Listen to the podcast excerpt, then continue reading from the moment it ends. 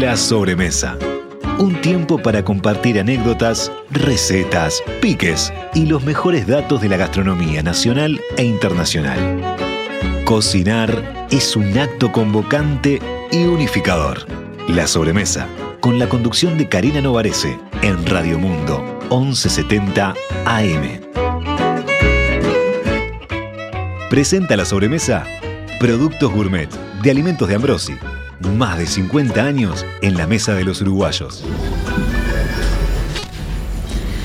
Buenas tardes, buenas tardes. Bienvenidos a esta sobremesa que si hay si alguna vez hubo una sobremesa de lujo es esta por muchísimas razones.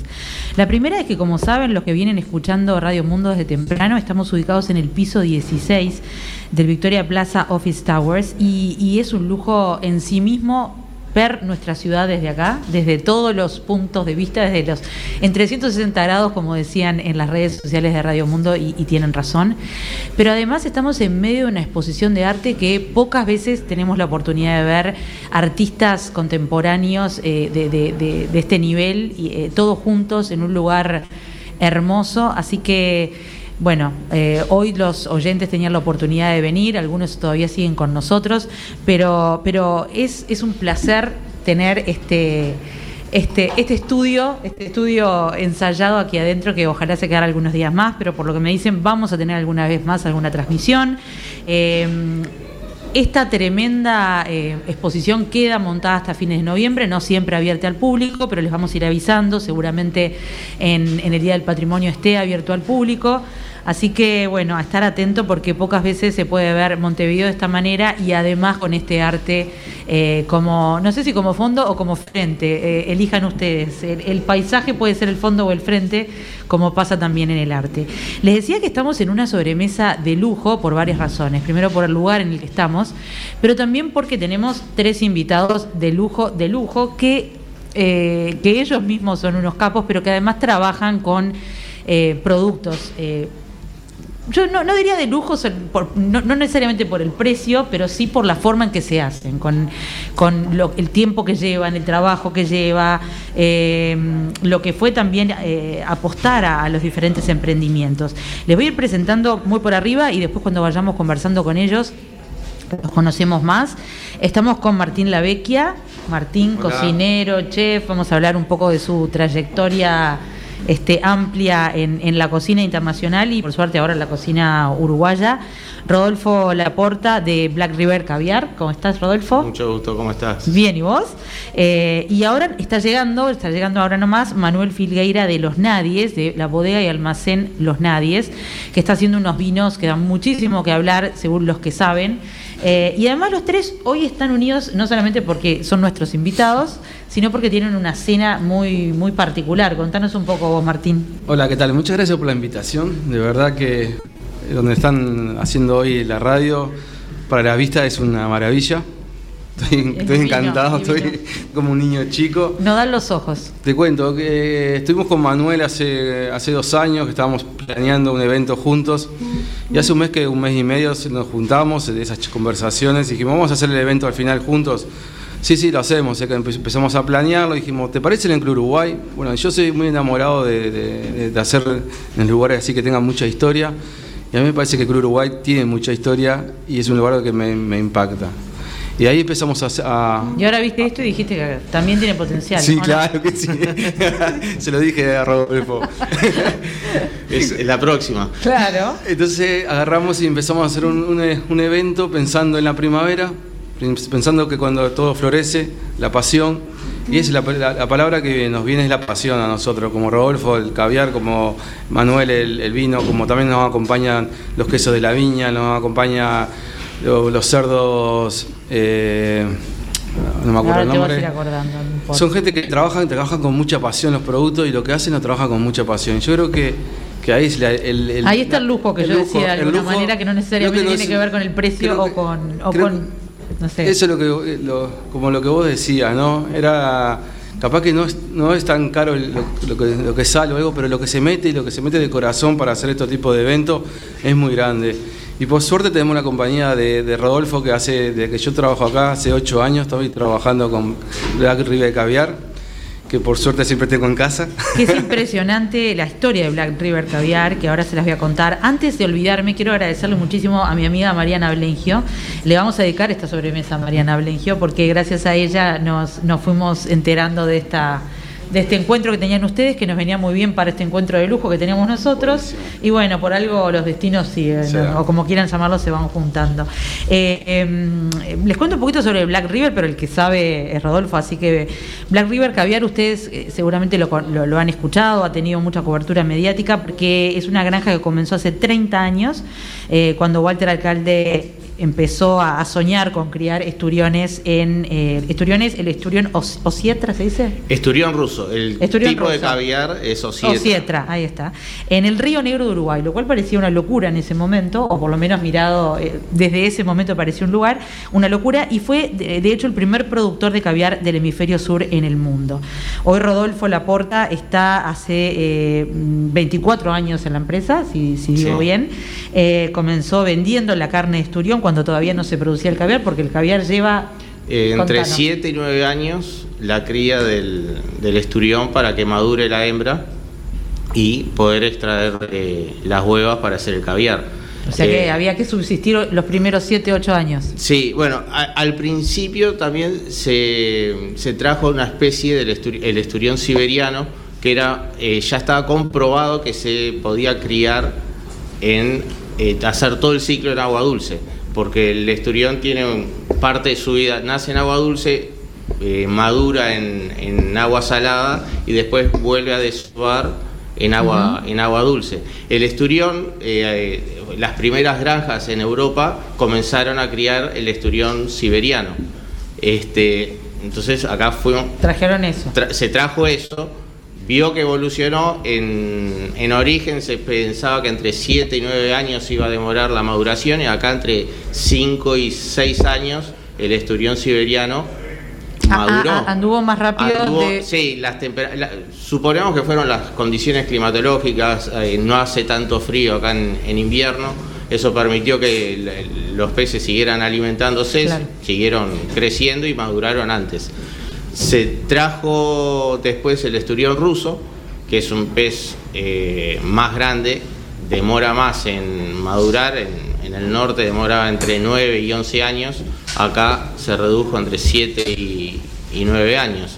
Este, el caviar es más apreciado comercialmente, es uno de los más buscados. Está el beluga, que es del esturión beluga, el uso uso, y después histórico. Y después ya viene el, y después está, es el Osietra, este, comercialmente de los más, los más apreciados. Y además Black River en particular ya tiene un, prestigio internacional importante, ¿no? Que, eh, se fue construyendo. se fue construyendo con el tiempo. Eh, las primeras, los primeros años eh, fue bastante difícil porque tenían, escuchaban Uruguay, caviar de Uruguay ¿Qué están haciendo estos, estos locos? Sí, que, era. Este, pero bueno, de a poco se fue entrando en diferentes mercados, se fueron haciendo blind testing. En aquella época había muy pocas granjas. Este, y el caviar uruguayo quedaba posicionado en segundo, tercer lugar. A veces le ganaba el iraní, a veces el ruso. El iraní y el ruso alternaban. pero estábamos bien. Cuando se sabía que era caviar de granja, lo degradaban y le bajaban ahí un, ah, un puntito. Perfecto. Pero con el tiempo, esa idea de que el caviar salvaje era mejor que el caviar de granja fue cambiando. Se dieron cuenta que en las granjas está todo controlado. Eh, un caviar, este, criás el esturión, lo, tenés que faenar, lo tenés que procesar en una planta con todas las condiciones y todos los permisos y habilitaciones necesarios para poder exportar a los distintos lados. Claro, yo acá leía que después si ustedes están por ahí escuchándonos y, no, tienen claro que es un criadero de, o una granja de esturiones, googleen, este, googleen eh, Black River que ah, se ve en las piscinas, ¿no? Se las digo piscinas, no sé si sí, son piletas. Las piletas. Eh, es impresionante el, trabajo que hubo que hacer y lo que, lo que nos contabas vos de antemano la producción es que se hace monitoreo de cada pez. Cada pez tiene un chip. Las eh, hembras están todas con un chip que permite. Así se sabe en qué momento está de su maduración. Exactamente. Hay, nosotros lo que buscamos es por dónde estábamos, por, por lo lejos del mercado, por lo extraño del origen del. Para el caviar lo que buscamos fue calidad. Tener un producto que se diferenciara por la calidad. Lo hemos logrado. Eh, cada hembra tiene un chip. A las hembras se les hacen biopsias cuando se estima que empiezan a madurar. Dependiendo del estadio de maduración de las hembras, es cuando se estima el momento de hacer la, faena. Vamos a ir ahora un poquito más a fondo. Mientras, mientras tanto, les voy a mostrar a los que nos están mirando la transmisión. Miren lo que es ya el, transportador, eh, no sé, el, bolsito, de, caviar con el que anda Rodolfo, porque tiene que estar siempre en condiciones de frío muy específicas. Mantenerlo a una temperatura. ¿De cuánto? Y lo ideal, nosotros lo mantenemos en más o menos 2. Eh, en una heladera, en una casa que está, a 5, 8 grados, no hay ningún problema. Se reduce capaz que la vida útil. Nosotros lo podemos tener 3 meses o 6 meses dependiendo del tamaño y capaz que en una heladera En una heladera, pero el que compra el caviar lo compra para, consumir. Entonces, este... Martín decía, Martín decía que lo tiene en la casa y ya que estamos hablando de Martín, le voy a preguntar un poco cómo va a usar porque el caviar esta noche, porque seguramente lo vayas a usar. Eh, les cuento un poco sobre Martín, que bueno, es, viejo entre comillas conocidos eh, en el área gastronómica porque ha tenido pasajes por restaurantes eh, propios muy, muy buenos. comenzó acá en Uruguay formándose en el Instituto Crando en el 99 y luego decidió migrar para aprender, para aprender de las mejores cocinas del mundo. Eh, trabajó, entre otros lados, en restaurantes como el Cellar del Can Roca, eh, en Alquimia y el de Pechines, los tres con los tres con, con, estrellas Michelin, o sea que tiene, unas cuantas estrellas él también ahí eh, en su haber. Y luego decidió volver a Uruguay para transmitir todo, todo eso aprendido eh, y, nosotros bienvenidos. ¿Acá en Uruguay empezaste de dónde? Mira, acá en Uruguay empecé en la Ciudad Vieja. Sí, me acuerdo. En Cerrito y 33. Sí. Eh, fue el primer lugar ahí que empezamos a hacer la cocina que soñábamos, la cocina que esa que, fuiste a aprender. Y Recordame cómo se llamaba. FOC. Ah, ya era FOC, porque yo me acuerdo que caí un día sin tener idea que ni de vos, ni de FOC, ni de nada, y fui a comer. Y comí absolutamente delicioso y dije, esto está despegado, no me lo esperaba, no, no tenía. Bueno, nada, sí, yo creo que esos años fueron muy, muy positivos y muy. fueron los que marcaron, ¿no? Me marcaron mi cocina, me marcaron mi carácter de cocinero, que hasta ahora soy y que voy evolucionando cada vez que pasa. Pero Fox Ciudad Vieja creo que marcó un antes y después también creo que eh, fuimos uno de los primeros restaurantes que hicimos un menú de, pasos y lo empezamos a hacer en Fox Ciudad Vieja. Yo tengo un recuerdo de mucho cariño, es un, primer restaurante, es el primera, la primera ilusión, como la primera novia, parece, ¿no? Y nada, fue un, lugar que, marcó, me parece, marcó muy, muy fuerte y que después, bueno, tuvimos la evolución, por suerte, que nos mudamos a Punta Carreta y ahí sí fue un restaurante más como de estrella Michelin. Claro. Que también teníamos una huerta orgánica arriba de la azotea, teníamos mucha maquinaria para hacer, para hacer el menú de degustación que hacíamos de 12, 8 pasos, que era increíble, y marinado con vino también, ¿no? Claro. Y ahí, y ahí hacíamos buena cocina. ¿Y ahora cómo sale esto? ¿Ahora estás con eventos especiales? Ahora estoy con eventos especiales, asesoramiento, estoy, eh, bueno, viendo que por dónde a ver si volvés a los restaurantes. Ahora vuelvo si vuelvo a la cancha, a ver si vuelvo a la cancha, pero por ahora estoy haciendo eventos y me va muy bien, ¿Cómo, muy contento. ¿Cómo ves la, gastronomía uruguaya? Eh, yo creo que en este tiempo que también, desde que volviste hasta ahora. Es un buen punto eso. Yo creo que la, gastronomía uruguaya ha evolucionado mucho. Una de las partes es que, la, información eh, viaja muy rápido ahora. Creo que cuando yo empecé en la ciudad vieja todavía no había Instagram entonces, o como me pasó a mí, yo para aprender, digamos, tenía que viajar o tenía que no, buscarme la vida por ahí para poder eh, meterme en las cocinas. Ahora vos con el teléfono ya estás metido dentro de las cocinas. Sí, Entonces ya eso va a cambiar. Entonces, y por otra parte el uruguayo también salió a, comer, sale a comer y es mucho más respetuoso que antes, ¿no? Antes te decían el uruguayo come milanesa y no, pero ahora ya el uruguayo sabe comer, es exigente, le gusta el buen producto eh, hablando del pescado, hablando de la verdura orgánica, que si hablábamos de la verdura orgánica hace cinco años no, no existía. Ahora en todas las casas se puede tener. Claro, era todavía muy, muy marginal. o sea, existía, pero no, existía. no era algo que nosotros. Igual que el pescado, que no existía. Ahora se está dando mucha importancia a eso. Y creo que también parte de que hay muchos cocineros que están haciendo un trabajo importante en sus cocinas que están demostrando que se puede comer con un producto que, como un pescado, capaz que nadie lo quiere comer, que se puede comer. Que también se puede con una verdura que antes, no sé, que nadie comía, una berenjena que nadie comía, ahora se están haciendo cosas increíbles con la berenjena. Por ejemplo, creo que eso es lo que ha aportado. Se, está empezando a valorizar el, el, producto, la materia prima, digamos. y nosotros tenemos la suerte de tener unos productos que, hablando como catalán de puta madre, ¿no?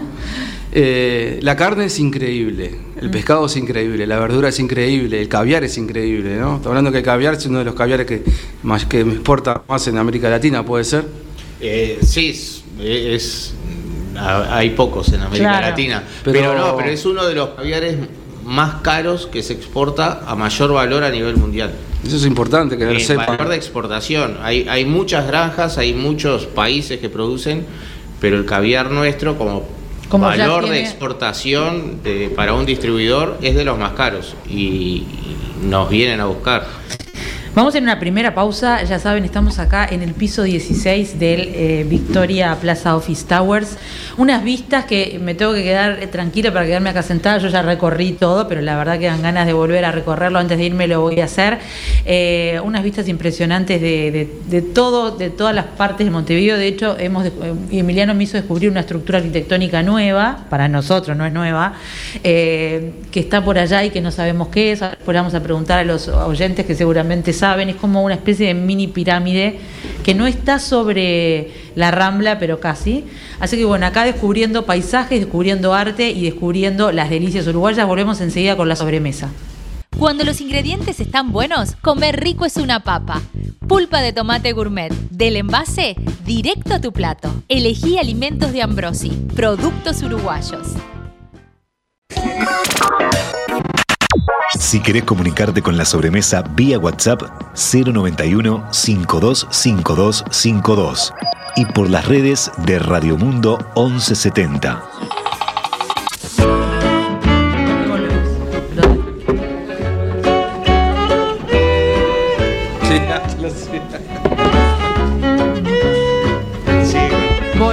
Con la sobremesa, volvemos con la sobremesa, pero estábamos muy, muy distraídos porque acaba de salir el caviar, el caviar en vivo y en directo, que ya desde las, desde las cucharitas son de morirse, son de, de hueso, son. De paca, ¿no? De, madre perla. Ah, por favor, yo dije de hueso, lo mío.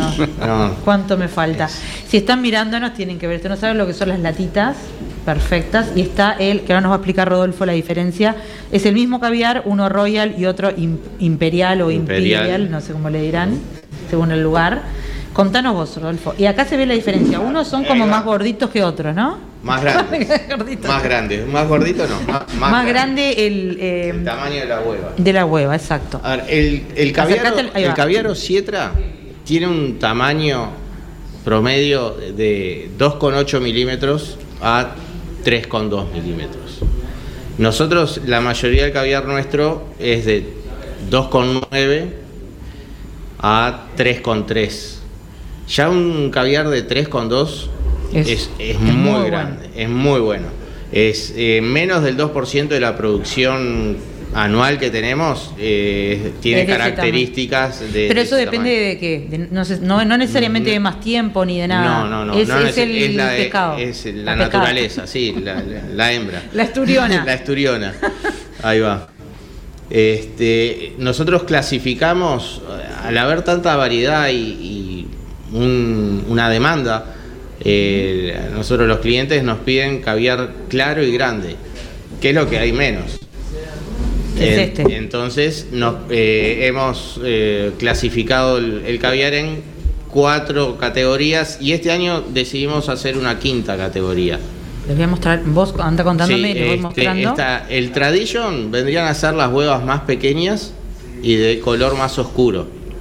El Royal, que es lo que más producto eh, tenemos, son huevas de tamaño mediano o grande. Este. Ese que ahí no, no lo vamos a notar, pero la verdad que uno lo ve, uno lo ve. A la, vista, se, ve, sobre, todo el color y, el tamaño de las huevas es sensiblemente diferente. este, el Royal es mediano y, eh, a grande, pero de tonos oscuros. El Imperial ya es una hueva grande, pero de color más claro que el, Royal. Este, y después el Master Selection nosotros lo definíamos como cualquier hueva de más de 3,2 milímetros y de color bien claro, casi un golden, el, un dorado. este, eso es muy poquito lo que, lo que se ve. Este, y este año, como nos es tampoco, y también lo de las huevas grandes, que cuando se hace la producción de caviar hay veces que se juntan eh, dos o tres eh, gónadas de diferentes hembras para hacer un lote. Pero si hay huevas que son muy grandes, no las, este año no las mezclamos. Este año llegamos a tener eh, huevas de 3,4 milímetros.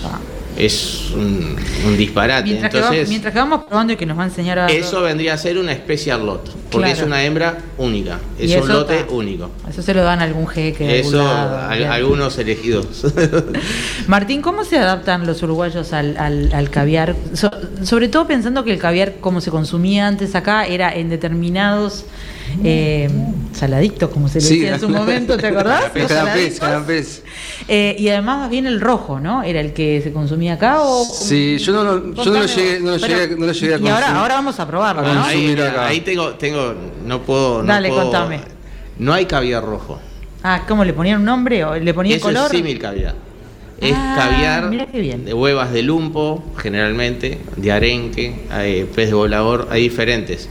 El caviar para hacer caviar tiene. Comíamos huevas de pescado. huevas de pescado, exactamente. El caviar para hacer caviar. pero no es caviar tiene que venir del esturión. Si no son huevas de, esturión, no es caviar, es símil caviar. Comercialmente está se le llama. aceptado que se le llame caviar, pero todas las latas del lado de abajo y chiquito te dice símil caviar. El caviar posta es el negro. Eso es un tema ya que nos llevamos a aprendizaje. El negro puede ser negro, negro marrón, pero el caviar posta tiene que ser de esturión. Si no es de esturión, si hay una hueva, hay huevas de color blanco que vienen del esturión, ese es el caviar almas, es vale 25 mil dólares te pueden cobrar el kilo de ese caviar, es, es imponente. ¿Este caviar qué vale? Este, eh, el Tradition nosotros acá se vende a 2.650 dólares el, kilo. el Royal a 2.930 dólares, el Imperial a 3.240 y, el Master Selection a 3.800. Estos son 20 gramos. 20 gramos. O sea que el kilo entre, 3.000 a, a 4.000, dependiendo de, Depende de, la categoría. Está bien. ¿Y están exportando ahora a cuántos países? Eh, bueno, exportamos a 8 países, creo, este, más o menos. Algunos son más constantes que otros, pero Estados Unidos es el principal mercado. Después está Francia y Australia. Australia es el mercado que más ha crecido post pandemia. Ha duplicado y este año creo que vuelve a duplicar la, la venta, la venta. Bueno, presten atención porque si no lo vieron, ahora en Uruguay nos vas a decir si se consiguen en algún lado y dónde, pero yo alguna vez los he visto en el free shop, ¿puede ser? Sí, estábamos en el, en No, sé si siguen estando. Eh, ahora, no, ahora bueno, ahora en el medio estuvo la pandemia. Pero bueno, ahora volvemos a probar, eh, porque me hizo una, una advertencia muy buena, Rodolfo. Yo digo, un cafecito, un cafecito para tratar. Dice, no, primero el caviar y después como diciendo, primero caviar, después contaminate. Aunque nosotros tenemos muy buen café acá también, así que no, no, no podemos decir. Bueno, contanos, contanos vos entonces, eh, eh, Martín, un poco a ver qué están preparando para esta noche, que también nos da una idea de por dónde va tu cabeza creativa en lo gastronómico. En este momento mi cabeza creativa va eh, a juntarnos con Manuel, que Manuel hace unos vinos muy particulares, son unos, vinos con mucha alma. fue, nosotros probamos los vinos y estuvimos como dos o tres veces probando los vinos y ahí imaginándonos qué productos iban, iban con los vinos. Entonces ahí el Manuel también tiene unos espumantes que son muy buenos, tiene unos, rosados, unos vinos tintos que son muy, muy excelentes. Y entonces estuvimos pensando cómo, cómo acompañar eso, ¿no? Porque la idea no es que uno sea más que otro, la idea es que, que sea una fusión todo.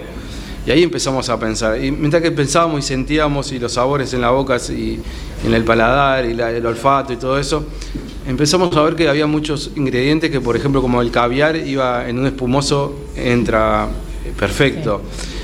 Tuvimos la suerte de estar hace poquito sí, en, De hecho, las, fotos icónicas de caviar siempre o con algún tipo de champán o, espumoso o algo por el estilo. Sí, y bueno, hace poquito tuvimos un evento en Punta del Diablo y justo estaba saliendo los camarones de Punta del Diablo y dijimos, bueno, ¿qué, va, qué, es lo que va bien con el, con el caviar? El camarón. uno de los platos que, estamos haciendo que va con el espumante, eh, caviar y camarón, eh, lo bueno de todos esto, de estos tres productos que son uruguayos. Entonces también es un poco eso como diciendo, tenemos terribles productos. Aprovechemos a, no, preciso ir a, ningún, comprar, comprar nada que fuera de afuera.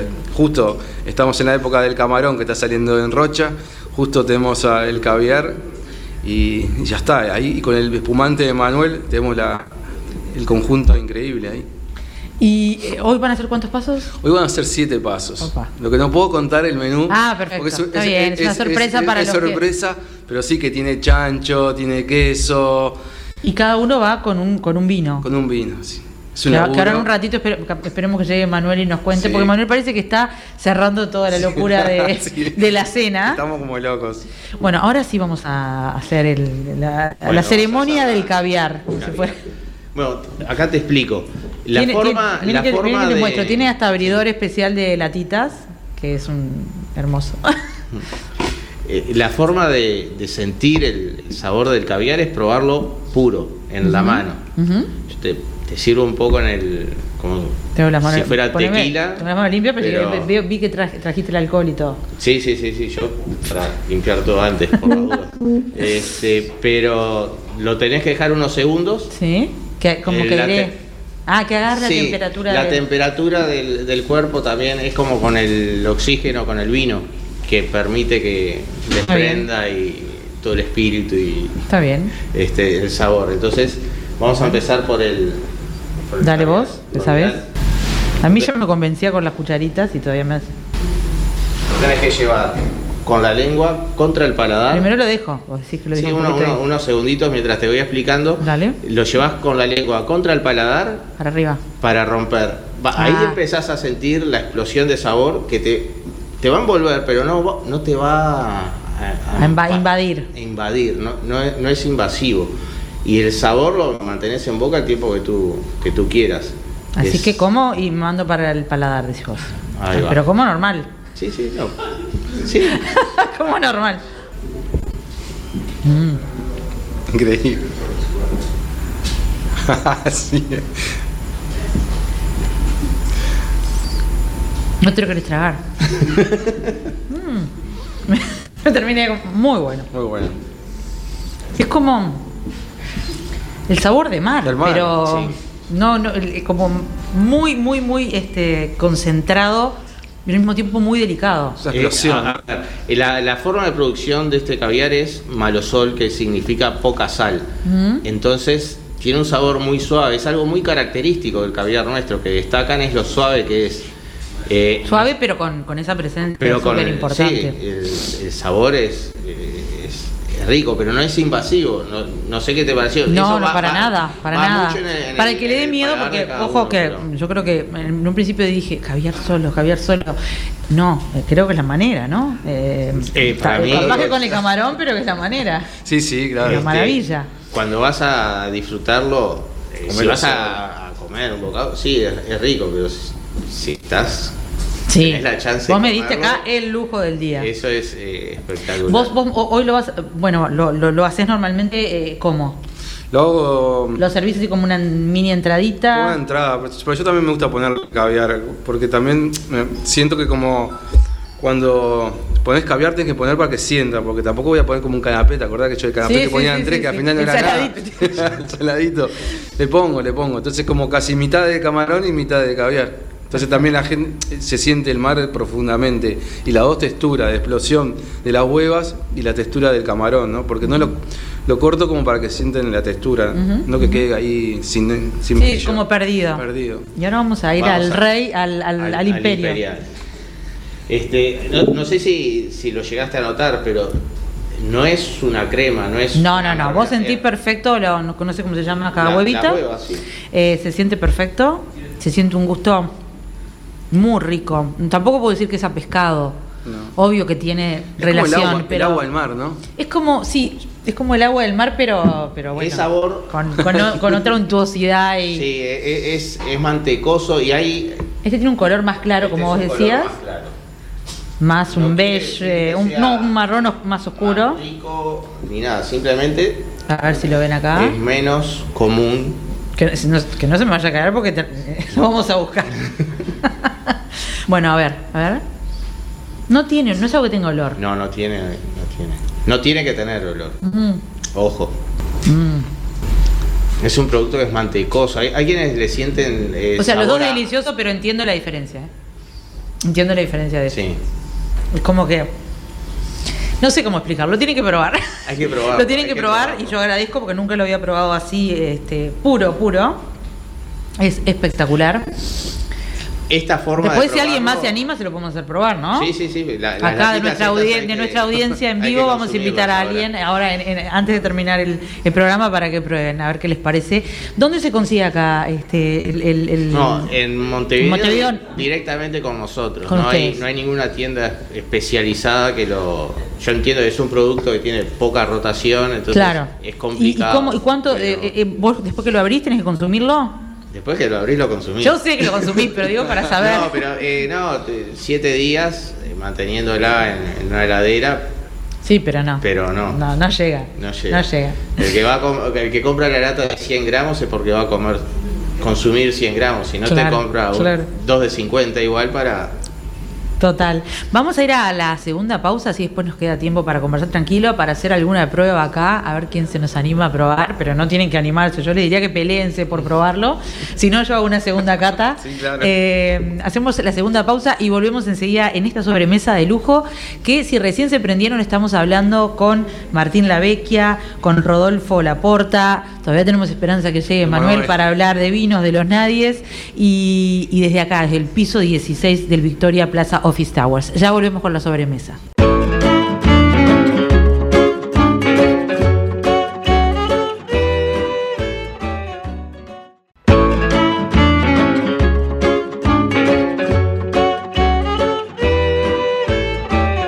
Todos nuestros contenidos están disponibles en nuestra web radiomundo.uy. Volvemos a la sobremesa, estaba muy picada acá la cosa porque se incorporaron dos oyentes que van a, a probar el. Van a probar el caviar, eh, así que vamos a, vamos, vamos primero, vamos, vamos en orden, vamos en orden.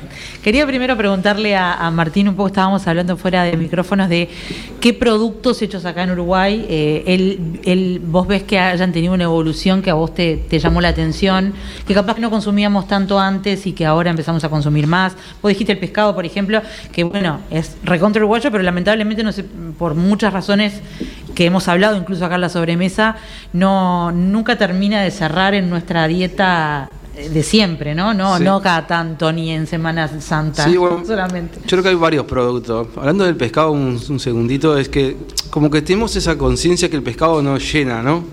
Entonces va por ahí que creo que, que nosotros pensamos como no llena, no, no es suficiente. Mm. Pero sabemos que es muy rico de vitamina, de todo, ¿no?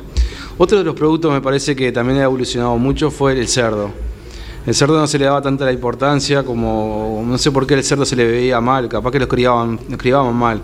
Hay unos chicos que se llaman del campo, que van a participar con nosotros también en esta, en esta, en esta fiesta, porque la verdad que es una fiesta, ¿no? Ah, eh, que están, haciendo, están, criando unos cerdos que eh, vos vas al lugar donde están criando los cerdos y los cerdos son divinos. Los crían como si fueran hijos de ellos. Entonces está, te das cuenta que los chicos están desde el principio cuidando el producto, cuidando de los cerdos, porque cuando vos llegan a tu mesa, el bicho está bien cuidado. Del campo, me dijiste. Del campo, sí.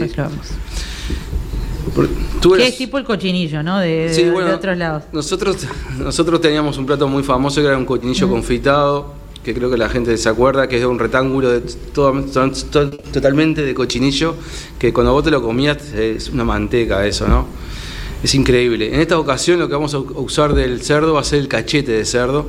Opa. También. Las, eh, ¿Cómo se llama? Carrillera, las, carrilleras. Vamos a usar las carrilleras de cerdo, que también a nosotros nos parece un producto que no se utiliza mucho porque nadie le da mucho valor Por eso nosotros también, como cocineros, tenemos esa suerte de producto que la gente capaz que no tiene valor, nosotros le hacemos el valor, ¿no? Creo que el campo, eh, los quesos también están haciendo muy, buenos quesos. Eh, Tuvimos el viernes pasado, por si no lo engancharon, se los recomiendo, fue un programón de quesos, eh, estuvo entre ellos Agustín de la Viña, pero la verdad que aprendimos un montón de quesos, de quesos uruguayos que también vienen, vienen innovando maravillosamente. Sí. Agustín hace muy buenos quesos, hay mucha gente que está haciendo muy buenos quesos. Entonces, como te digo, al final va a ser una fiesta hoy, porque los productos que estamos hablando son increíbles, ¿no? Entonces creo que nos falta nada. Y también viene, va a tocar Estefan Lano, hoy esta noche, va a haber una, trompetista, va a haber una chica, una rusa que canta muy bien. Digamos que va a ser una fiestón. Va a ser una fiesta para los sentidos. Y hablando de sentidos, invitamos a dos de nuestra audiencia en vivo hoy, que se acercaron hasta acá, hasta el piso 16, capaz que para ver un poco de arte, y, ahora terminan probando caviar. Eh, Fernando Reyes, ¿cómo anda? ¿Cómo estás? Bien, ¿y vos? Bueno, Fernando forma parte de la muestra, es verdad, me estaba diciendo Alexandra, y además es, lector y, oyente, así que le agradezco la presencia y se merece entonces eh, una prueba eh, VIP de, caviar. Acá, Rodolfo. No, no, no. no, en la mano. En la mano. en la mano. Ahí. Poquito, eso es mucho. A dos mil pesos el kilo. Dos mil dólares. Dos mil dólares, si fueran dos mil pesos. Te pongo ahí poquito. No, pero mirá que él sabe cómo servir, ¿eh? te tiene que ahí explotar, como dice él en el paladar. Ahora me hago la experta.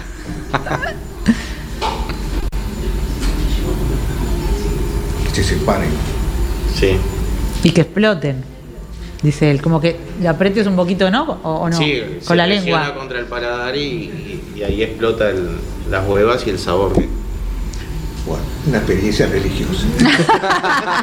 ¿Cómo es tu nombre? Iñaki. Iñaki. Iñaki enseguida dijo, ¿quién quiere probar? Y todos me miraron con duda. Iñaki hizo así. Así que a probar el, el caviar. Unos segundos. unos segundos, sí, escuchó, estuvo escuchando. Todos aprendieron el procedimiento. Ahora, imagínense cuando estén en sus casas, les recuerdo cómo era el procedimiento, tienen la latita, entonces dicen, re bien quedo con los invitados, tengo el caviar acá, eh, y a cada uno, con una copita de champán, de espumante o de lo que les guste, un prosecco, eh, le ponen en la mano. ni, ni, tostadita ni nada. Quedan como unos reyes. Te digo la verdad. Es como una ceremonia. Una ceremonia. y además les, cuentan todo esto y si se olvidan, van vienen a la sobremesa, escuchan de vuelta toda la explicación que da Rodolfo y unos expertos. ¿Qué tal? Una locura, sí, ¿Muy bueno? Sí, muy bueno. Bueno, muchas gracias, muchas gracias a los que a los que se sumaron a, esta, cata en vivo que, salió así de la nada. Espontánea. Espontánea. Em, eh, contame un poco, Rodolfo, eh, ¿qué pasó? 30 años, ¿no? Pero 28 tuyos en la, en la empresa. 24, 24. 24, es verdad. Eh, ¿Qué ha pasado en este tiempo a, nivel eh, instalaciones? Eh? Bueno, la, la, empresa cuando, cuando se inició fue casi casual.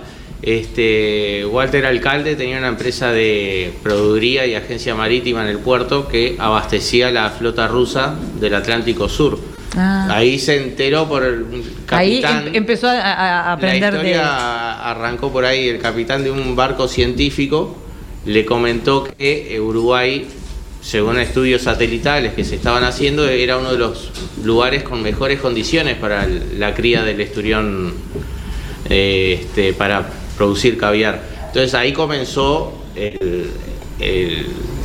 la historia, a ver qué se hacía, si empezaban eh, o no se tuvieron que sacar permisos en Argentina y Brasil para que autorizaran la introducción de una especie nueva. Ah, claro, porque eso es un lío. Eso es un lío. Había, algo que leí por ahí que vos seguramente me lo, me lo confirmes o me corrijas. El esturión es uno de los peces más antiguos que existe sí, es de la época jurásica. Exacto, le llaman el dinosaurio viviente del periodo jurásico que es 200 millones de años. Sí, ¿Por, qué, ¿Por qué se estima que duró tanto este pescadito?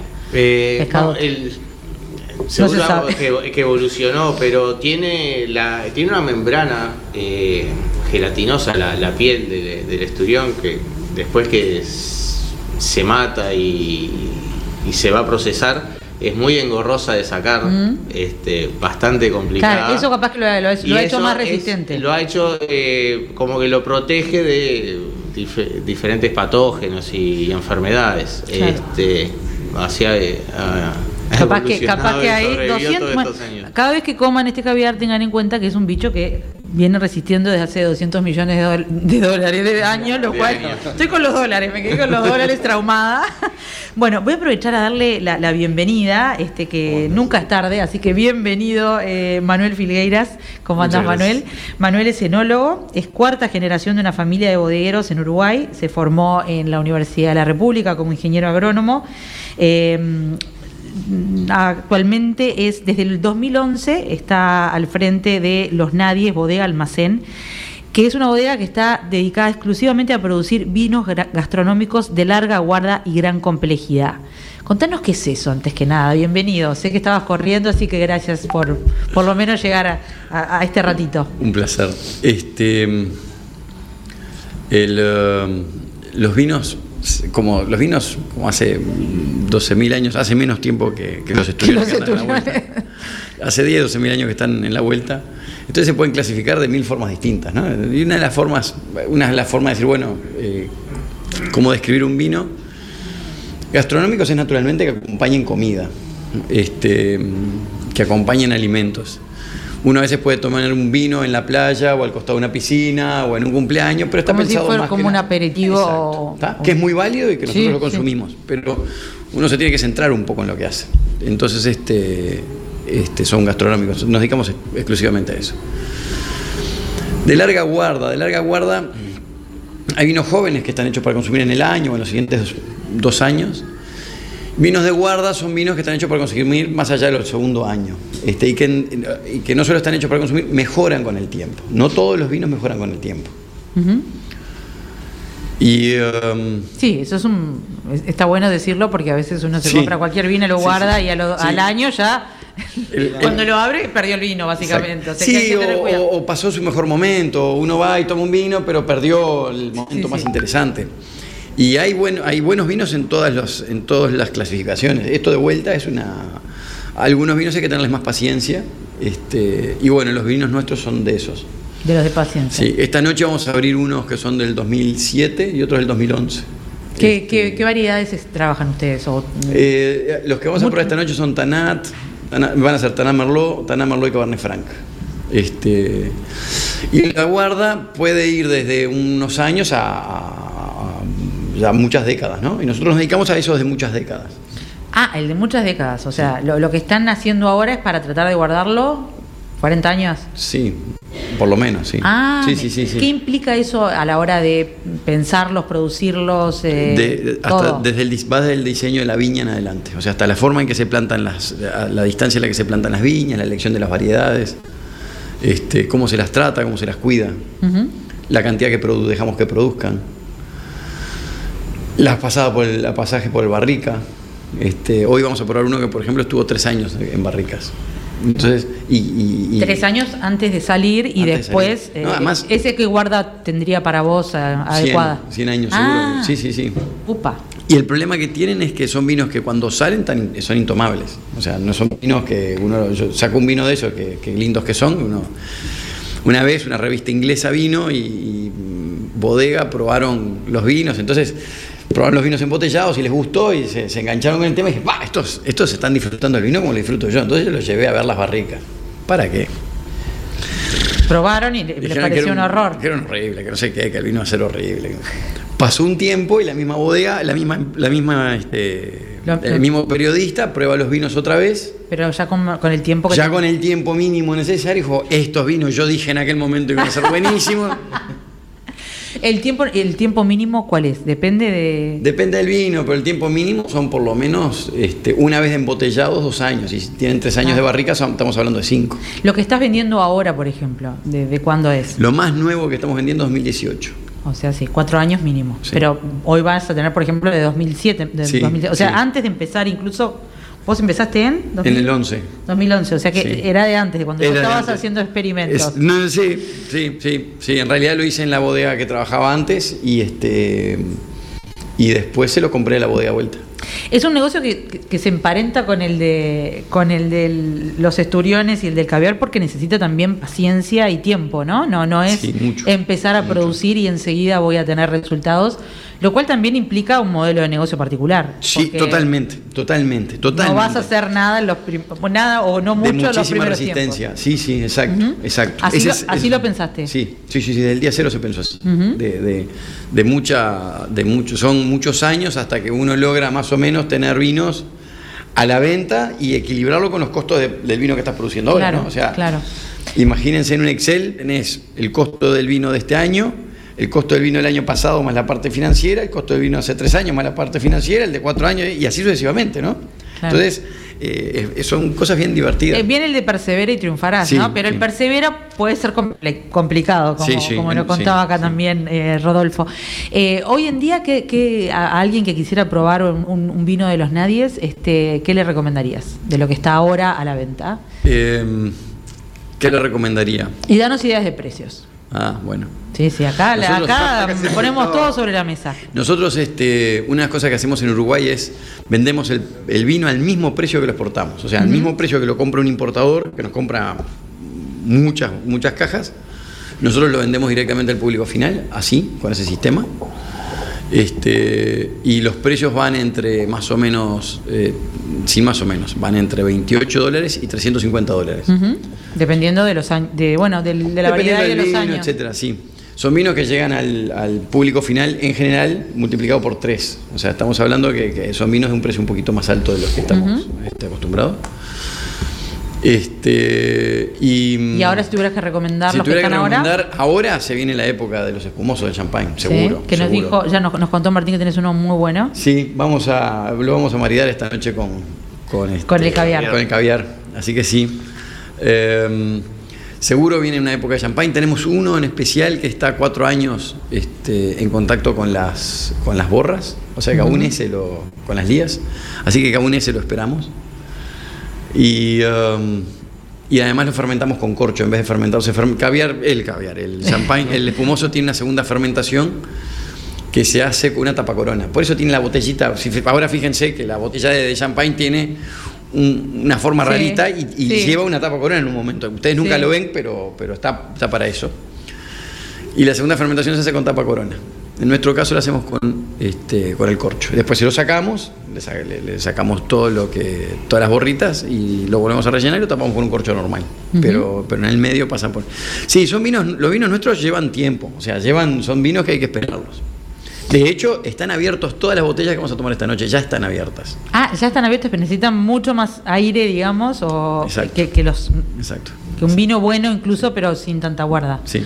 Ah, mira, no sabía que tanto rato antes se podía Sí, sí, sí. Algunos están desde tempranito, tempranito. Unos llevan 10 horas. Bueno, todo eso lo van a aprender seguramente los que vayan hoy, les, les van a contar eso. Pobre gente. O ya lo saben. y vamos a... Yo eso no lo sabía. No, los vamos a, distraer un rato con me parece Me parece muy bien. ¿Por qué los nadies? ¿De dónde salió eso? Vos que venías... Y contanos, contanos un poco cómo, se, cómo salió esta idea vos que ya venías de una familia bodeguera. Nos llamamos los nadies porque en realidad este, es buenísimo nadie nos conoce. Es buenísimo el nombre. Nadie nos conoce, nadie conoce Uruguay en el mundo. O sea, cuando nosotros salimos a vender vino, decimos los nadies, le decís Uruguay, ah, Uruguay, África, no, África, no, América. Ah, Paraguay, bueno, Paraguay no, entre Argentina y Brasil. Y por ahí lo va llevando, ¿no? Entonces los nadies, eh, este, y de, lo otro es que el Tanat recién se está haciendo conocido ahora. nosotros, este, entonces.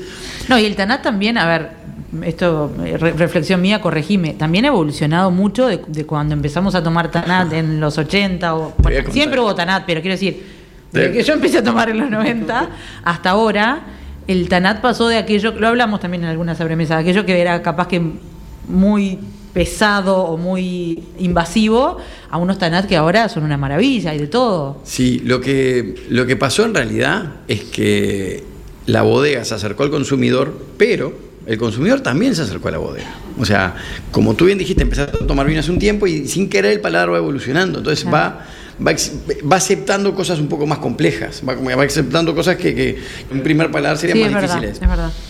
Me pasa mucha gente que me dice, ah, tal vino, ¿cómo cambió? Antes era buenísimo, ahora es una porquería. Le digo, no, no, no, no, no. El que cambiaste fuiste tú. Claro, obvio. El vino sigue, sigue dentro de esa misma línea. Eh, eso seguro. Es muy bueno ese razonamiento. Yo no lo, había pensado así y está bien. Sí, eso seguro, eso es así. Pero eh, también hay tanat más complejos o, más eh, trabajados de otra manera. Por no Es esto que te digo, estos vinos nuestros no se pueden tomar, no se pueden tomar. Cuando te los, no me los tomo ni yo. O sea, los terminás de embotellar y el vino está intomable. tiene una cantidad de taninos que necesita que, empiecen a, se polimericen, que empiecen a formar moléculas más largas. Y ese, y ese tiempo se va dando por la dinámica de, las moléculas adentro de la botella, van rebotando y, empiezan ¿En, ¿En qué condiciones los tenés que guardar vos como profesional y en qué condiciones el que lo compra? Más o menos, siendo realista. El, que, lo, compra, el que lo compra que se lo tome. no, no, ese ya está pronto. El, que lo compra en general está pronto, la idea es que esté pronto. Este, eh, nosotros lo tenemos que guardar, sí tenemos condiciones especiales.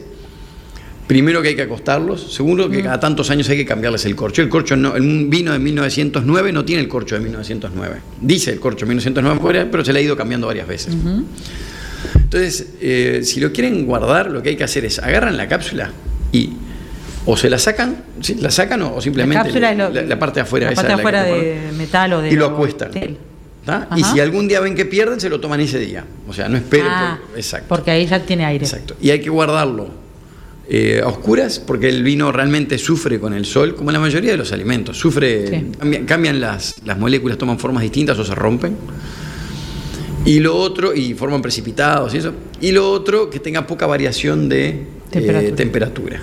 Si puede ser una buena humedad, mejor. De hecho, en muchas, eh, en muchas bodegas francesas, en las cavas, cultiva, cultivan una especie de moho contra la pared, a propósito, lo cultivan, no es que está eso ahí porque se olvidaron. Para que, para que... Mantienen un ecosistema con cierta humedad. Este, Acá no tenemos problema con la humedad. Acá no tenemos problema con la humedad, exactamente, exactamente. No sobra. Bueno, a ver, podríamos seguir hablando, pero te dejamos la cita hecha para hablar otro día de vinos, porque no, nos quedó poco rato con el vino, pero, pero bueno, agradecerles a los tres la presencia. aprendimos un montón de, de caviar eh, yo empecé a aprender de vinos de guarda uruguayas, que, eh, uruguayos que la verdad no los tenía, no los tenía para nada claros. A, Martín lo conocí, he, probado sus delicias, pero sé que siempre se está renovando y pensando a ver qué nueva aventura va, a enganchar. Así que estemos atentos porque además de estos eventos, seguramente en algún momento se ve con algo más. No sé, no, tengo datos, eh, pero estoy, adivinando.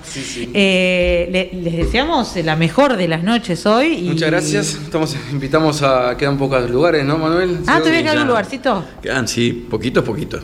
Cuatro. Bueno, tiene tiempo para, para buscar el Instagram de algunos o de alguno de los tres y, tratar de salir corriendo al Club Uruguay, que además es un lugar hermoso. Eh, y bueno, les recuerdo que eh, tienen este lugar en el que estamos eh, espectacular en el, en el piso 16 del Victoria Plaza Office Towers. Les vamos a ir avisando en la radio, en diferentes programas, cuándo se vuelve a abrir para, el público, pero el, el recorrido de esta exposición a mí me dejó de boca abierta. Hay unas hay unos artistas impresionantes eh, y, con estas vistas el doble. Por eso le decíamos que nuestra sobremesa de hoy era doble de lujo. Si nos agarraron a medias y si nos están agarrando ahora, ya saben que quedamos en un ratito ya colgados en la web, así que nos pueden escuchar esta noche, mañana, cocinando con un vasito, con una copita de vino, con una copita de espumante y, caviar. Eh, bueno, con lo que sea que elijan eh, alguna delicia de la vida. Muchísimas gracias por estar por ahí, como siempre. El viernes que viene volvemos. Eh, ¿Con qué tema, Alex? ¿Ya estamos con algún tema? Creo que, que teníamos ganas de hablar de, embutidos y, fiambres y demás. Así que si tienen sugerencias, ya saben, siempre bienvenidas. Gracias por acompañarnos. Nos vemos el viernes que viene. Muchas gracias.